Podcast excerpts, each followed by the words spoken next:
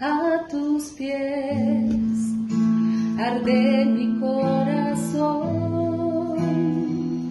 a tus pies, entrego lo que soy, es el lugar de mi seguridad, donde nadie me puede señalar.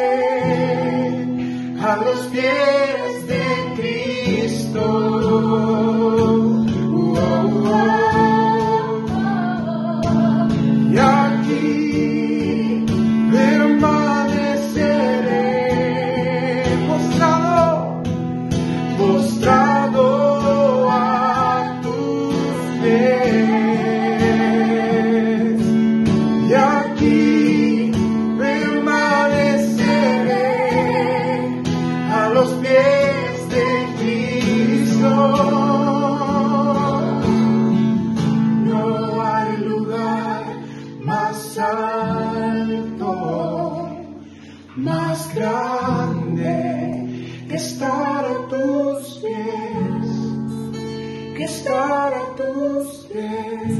No hay lugar Más alto, más grande que estar a tus pies, que estar a tus pies.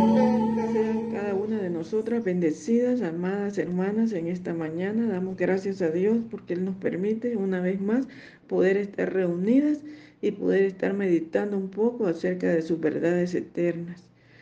Eh, quiero en esta hora eh, poder estar compartiendo un tema que se titula Habitando en su presencia. Quiero eh, orar para poner este momento en las manos benditas del Señor. Padre Celestial, en esta mañana te damos gracias, Señor, porque tú eres bueno y maravilloso y porque tus misericordias nuevas son cada día, Señor. Gracias, Padre, porque a través de tu palabra, Señor, queremos un poco meditar, Señor, en ella y que seas tú revelándonos tus verdades y que permita, Señor, que podamos nosotros poner en práctica cada día, Señor, lo que tú nos quieres traer a la memoria, Señor. Y es que tú, Señor, has prometido habitar y andar en, entre nosotros. Y tú ser nuestro Dios y ser nosotros el pueblo que tú, Señor, deseas. Por lo cual tu palabra nos exhorta, Señor, a que salgamos de en medio de ellos y que nos apartemos, dice el Señor, y que no toquemos las cosas inmundas. Y yo os recibiré, dice tu palabra. Y seré para vosotros por padre y vosotros me seréis por hijos e hijas, dice tu palabra. Oh Señor, queremos alegrar tu corazón Queremos, Señor, habitar bajo la sombra del Altísimo, Padre. Queremos agradarte en todo momento. Tu palabra dice que, así que, amados, puesto que tenemos tales promesas, limpiémonos de toda contaminación de carne y de espíritu y perfeccionándonos en la santidad y en el, en el temor a Dios. Señor, en tus manos pues pongo este tema, Señor seas tú con nosotros y en nosotros. En el nombre de Jesús. Amén. Quiero que meditemos, amadas hermanas, en Segunda de Reyes, capítulo 4, del verso 8 al 10, y dice la palabra de Dios honrando al Padre, al Hijo y al Espíritu Santo. Aconteció también que un día pasaba Eliseo por Sunem y una mujer importante que allí vivía le invitó insistentemente a que se quedara a comer. Cuando él pasaba por ahí, venía a la casa de ella a comer. Entonces la mujer dijo a su marido, mira, yo sé que este que siempre pasa por nuestra casa es un santo hombre de Dios. Te ruego que hagamos un pequeño aposento de paredes pongamos allí una cama, una mesa, una silla y un candelabro, para que cuando Él venga a visitarnos, se quede en Él, en la habitación, lógicamente. Como introducción, con respecto a este tema, mis amadas, mi intención es hablar acerca de la gloria de Dios y de cómo el Señor ha prometido que hará en nosotras su habitación, su lugar de morada, y que la tierra verá la gloria de Dios a través de nosotras. Aleluya. La intención original de Dios nunca ha sido solamente visitarnos, sino habitar y vivir con nosotros y en nosotros. El Señor dice, dice en Levíticos capítulo 26, verso 11 y 12, pondré mi morada entre ustedes y mi, y mi alma no los abominará y andaré entre ustedes y yo seré su Dios y ustedes serán mi pueblo. Esto mismo es dicho en 2 de Corintios capítulo 6 y verso 16 porque ustedes son el templo del Dios viviente, dice el Señor. Como Dios dijo, habitaré y andaré entre ellos y seré su Dios y ellos serán mi pueblo. Y en el siguiente capítulo se confirma cuál es la clave para que nosotros nos convirtamos en la habitación donde el Señor quiere habitar y donde quiere habitar la gloria de Dios. Segunda de Corintios, capítulo 7 y verso 1, dice así, así que amados, puesto que tenemos tales promesas, ¿qué promesas? Que Él prometió hacer su habitación en nosotros. Debemos entonces limpiarnos de toda contaminación de carne, de espíritu, perfeccionando la santidad en el temor de Dios. Debido a tales promesas, Quisiera que repasáramos una historia que nos habla acerca de una figura de la gloria de Dios y cómo podemos hacer para que Él more con nosotras. Esta historia habla acerca de cuatro personajes. Eliseo, la tsunamita, el esposo y el hijo. Cada uno de estos personajes, amadas, engloba un significado en sí mismo. Sin embargo, nada más quiero que en esta ocasión nos enfoquemos en el personaje de Eliseo, que habla acerca de la presencia de Dios, debido a que él era un hombre de Dios y cada vez que visitaba había bendición, también deseo que hablemos de la tsunamita que habla acerca de, de nosotros, la iglesia, a quienes Dios ya no desea visitar, sino que el anhelo y el deseo de Dios es morar con nosotros y en nosotros. Qué interesante, hermanas, que la tsunamita no solo habla acerca de la iglesia como tal, sino de una iglesia entendida, de una iglesia que sabe reconocer los tiempos. Esto debido a que la tierra de Sunén le fue dada a la tribu de Isaacar, según Josué capítulo 19, verso 17 y 18 nos dice algo interesante que esta tribu tenía y que la Biblia dice que ellos eran entendidos en los tiempos, según Primera de Crónicas, primero de Crónicas 2, 12, versículo 32. Esto es interesante porque la tsunamita comprendió que Eliseo, o sea, ella pudo discernir que Eliseo no era cualquier persona, no era cualquier personaje. Eliseo era un varón de Dios y cuando él visitaba, había bendición. Entonces decidió que quería que Eliseo no solo visitara, sino que se quedara, que se quedara. O sea, ella, ella sentía la unción, la presencia de Dios cuando llegaba este hombre llamado Eliseo. Y ella anhelaba y deseaba esa presencia de Dios se quedara allí habitando con ellos. Preparó entonces ella una habitación y puso los siguientes artículos. Puso una cama, puso una mesa, puso una silla y un candelero.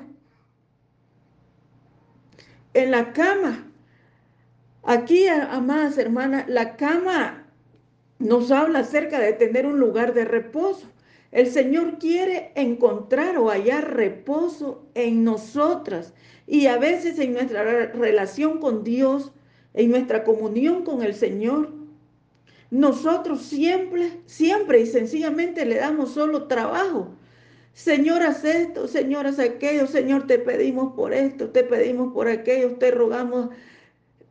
Y casi no tenemos nosotros aquello de adorar y exaltar y darle gloria, adoración, alabanza al Señor. Más que todo a veces lo que tenemos es siempre peticiones y peticiones, necesidades que le presentamos a Él. Y Él necesita encontrar qué? Un lugar donde reposar, o sea, un lugar donde descansar, para que Él se quede, se quede ahí morando y habitando.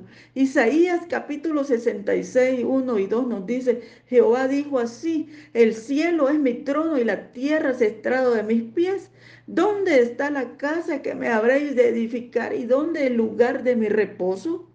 Mi mano hizo todas estas cosas y así todas estas cosas fueron, dice Jehová. Pero miraré a aquel que es pobre y humilde de espíritu y que tiembla a mi palabra. Qué interesante este versículo porque incluye una bienaventuranza del sermón del monte. Bienaventurados los pobres en espíritu, porque de ellos, dice, es el reino de los cielos.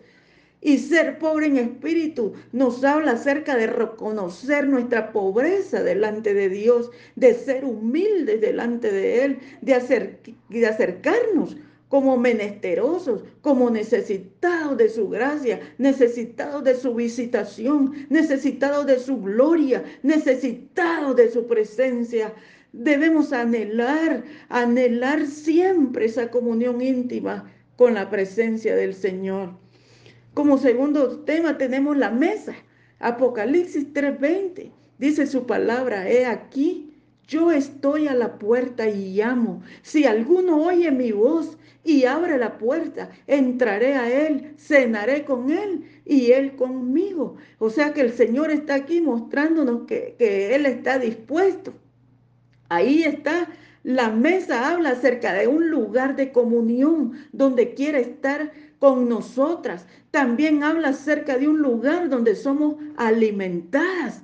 El lugar santo tenía una mesa donde habían dos hileras de panes que se cambiaban constantemente, que habla acerca de ser ministrados con las verdades de la palabra de Dios. Y por último, el famoso Salmo 23 en verso 4 dice, adereza mesa delante de mí en presencia de mis angustiadores. Aquí la mesa es un lugar que habla acerca de un lugar de ministración, donde somos restauradas delante de nuestros enemigos y somos tenidas en alta estima delante de la presencia de Dios. La mesa, en fin, habla acerca de un lugar de comunión Necesitamos tener comunión con nuestro Padre amado, con nuestro Dios bendito, con nuestro príncipe de paz. Necesitamos tener comunión con el Espíritu Santo cada día, cada instante de nuestra vida y de nuestra existencia. Como tercer tema tenemos la CIA. La CIA nos habla acerca de un lugar de autoridad y significa aplicar lo que realmente estar sentados con Cristo en un lugar celestial. Habla también acerca de tomar nuestro lugar como hijas del reino. El hermano mayor del hijo pródigo no quería sentarse a la mesa en su lugar de hijo en el momento en el que estaba molesto por el retorno de, de su hermano, el pródigo. Él no quería sentarse a la mesa, pero nosotros debemos anhelar sentarnos a la mesa del Padre alimentarnos cada día de su bendita presencia. El candelero, tenemos el punto 4, el candelero nos habla acerca de la revelación de la palabra de Dios sobre nuestras vidas. El Salmo 119, verso 105 nos dice, lámpara es a mis pies tu palabra y lumbrera mi camino. La palabra de Dios nos ilumina nuestra caminata nos revela cuál es la voluntad de Dios para nuestras vidas, cuál es el propósito de Dios para cada una de, de nosotras.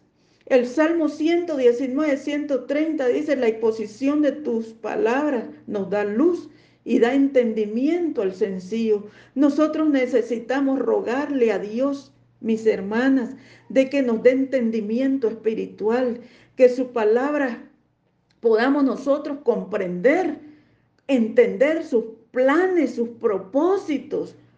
Máxime en estos tiempos que estamos tan difíciles, tiempos donde necesitamos y anhelemos nosotros la presencia de Dios en nuestras vidas, anhelemos habitar bajo la sombra del Altísimo. El candelero también nos habla acerca del aceite, de la presencia de Dios. En Levítico 24, 1 y 2 Habló Jehová a Moisés diciendo, manda a los hijos de Israel que traigan para él alumbrado aceite puro de olivas machacadas para hacer arder las lámparas continuamente.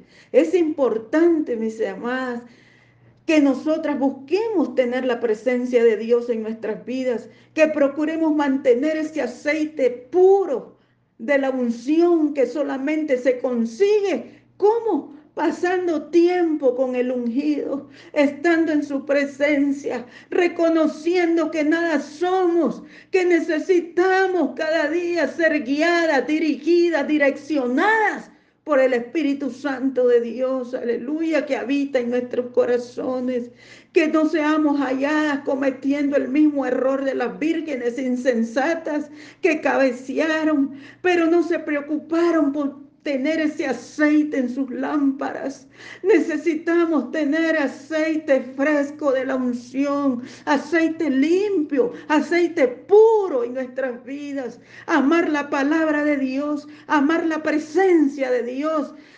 Es de hecho en lo que se resume el primer amor. Y Dios nos da la misma exhortación que le dio a la iglesia de Éfeso en Apocalipsis 2 del verso 4 y 5 nos dice, pero tengo contra ti que has dejado tu primer amor.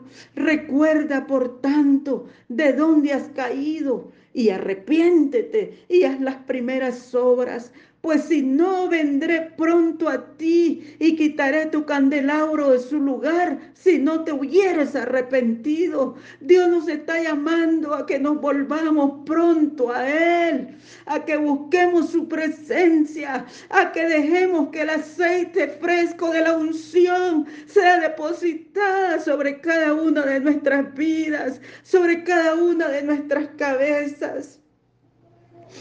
Como conclusión, amadas, necesitamos anhelantemente esa visitación de parte del Señor, sino que deseamos también querer que venga Él a habitar, a ser morada en nuestras vidas. Necesitamos una morada, así como David preparó en su corazón la presencia de Dios. Y cuando todo estuvo completo en esa casa, llegó el día de la dedicación del templo. La gloria de Dios llenó completamente su casa y los sacerdotes ni siquiera pudieron estar de pie para ministrar a Dios porque su gloria estaba en ese lugar. Ese templo pasó y luego de eso fue destruido a causa del pecado de los hijos de Israel. Y cuando fue reconstruido, la Biblia dice que los jóvenes que no habían visto el templo de Salomón saltaban de alegría, mientras los ancianos que sí habían visto la gloria del templo anterior lloraban. Pero Dios los consoló a todos al dar una promesa ¿Y cuál era la promesa, mis amadas?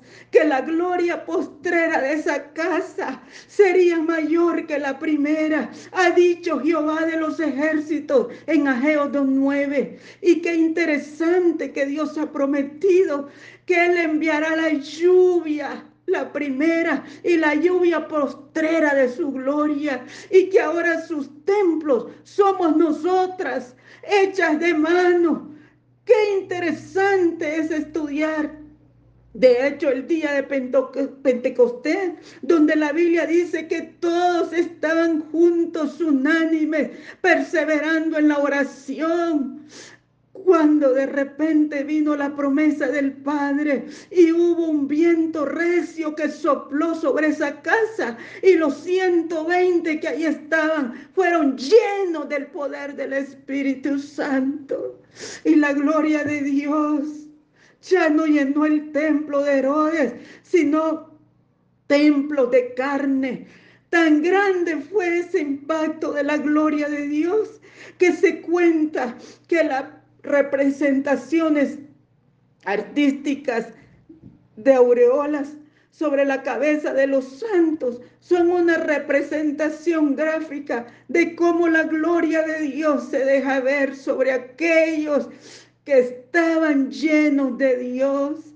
Tan grande fue la gloria de Dios en esos tiempos que aún hasta la sombra del apóstol Pedro sanaba a los enfermos. Ciudades completas se convertían al evangelio. Que cuando llegó la noticia en Éfeso dijeron, estos que trastornan al mundo entero también han venido aquí. Fue tan grande que cuando el apóstol Pablo y Bernabé visitaron una ciudad y Dios se empezó a mover sobre la ciudad, los habitantes quisieron adorarlo como dioses encarnados, porque la gloria de Dios era real. Pero toda la clave, amadas, está en qué? En prepararnos, en preparar un lugar donde su presencia se pueda quedar un lugar donde pueda habitar el amado de nuestras almas. Padre, cuán necesitas necesitamos esa unción fresca, esa presencia. Cuán necesitados estamos en estos tiempos antes del fin, Señor, a que tú seas exaltado y glorificado, para que tú seas, Señor, habitando, papá, en nuestros corazones, en estos templos de carne. Oh Dios de los cielos, por favor, Señor, ayúdanos a humillarnos, ayúdanos a reconocer, Señor, que nada somos, ayúdanos a ser necesidad de tu gracia, Padre. Anhelamos tu presencia, amado Espíritu Santo. Anhelamos la comunión tuya, Señor. Ayúdanos, Padre, a limpiar este, esta casa, a preparar las condiciones, a preparar, Señor, esa habitación donde tú, Señor, puedas reposar. Que nuestros corazones estén dispuestos, Señor dispuestos no solo a adorarte, sino a que tú puedas habitar en, en nuestras vidas, en nuestro ser interior. Oh Señor, necesitamos esa gloria tuya, esa lluvia, Señor, esa lluvia tardía que tú has prometido derramar en estos tiempos antes del fin. Que la gloria de tu casa, Señor, venga, venga sobre nosotros. Visita tu casa, tu pueblo, Padre. Visítanos con la presencia y la unción fresca de derrame ese aceite, derrame ese aceite sobre cada hija tuya, Señor. Derrame esa unción fresca. derrama, Señor. Abre nuestros ojos, abre nuestros oídos, abre nuestro entendimiento. Que la luz de Cristo venga a brillar a cada corazón, a cada vida, Señor. Que tú puedas morar, Señor, en nuestros corazones y hacer una morada aquí, papá. Oh Dios bendito, te presento cada hija tuya, cada habitación, cada hogar, Señor. Llega ahí, Señor, a cada familia de tu amada iglesia, Padre, donde hay necesidades, donde hay necesidades de tu presencia, donde tú puedas habitar y encontrar ahí descanso y reposo, Padre, donde podamos ser alimentadas con el la unción y la revelación de tu bendita palabra. Te amamos, te bendecimos, Señor, y te damos gracias, Padre, en el nombre poderoso y maravilloso de Cristo Jesús, nuestro Señor y Salvador. Amén y amén. Quiero levantar a ti mis manos maravilloso Jesús, milagroso Señor. Llena este lugar de tu presencia y haz descender tu poder a los que estamos aquí. Creo en ti.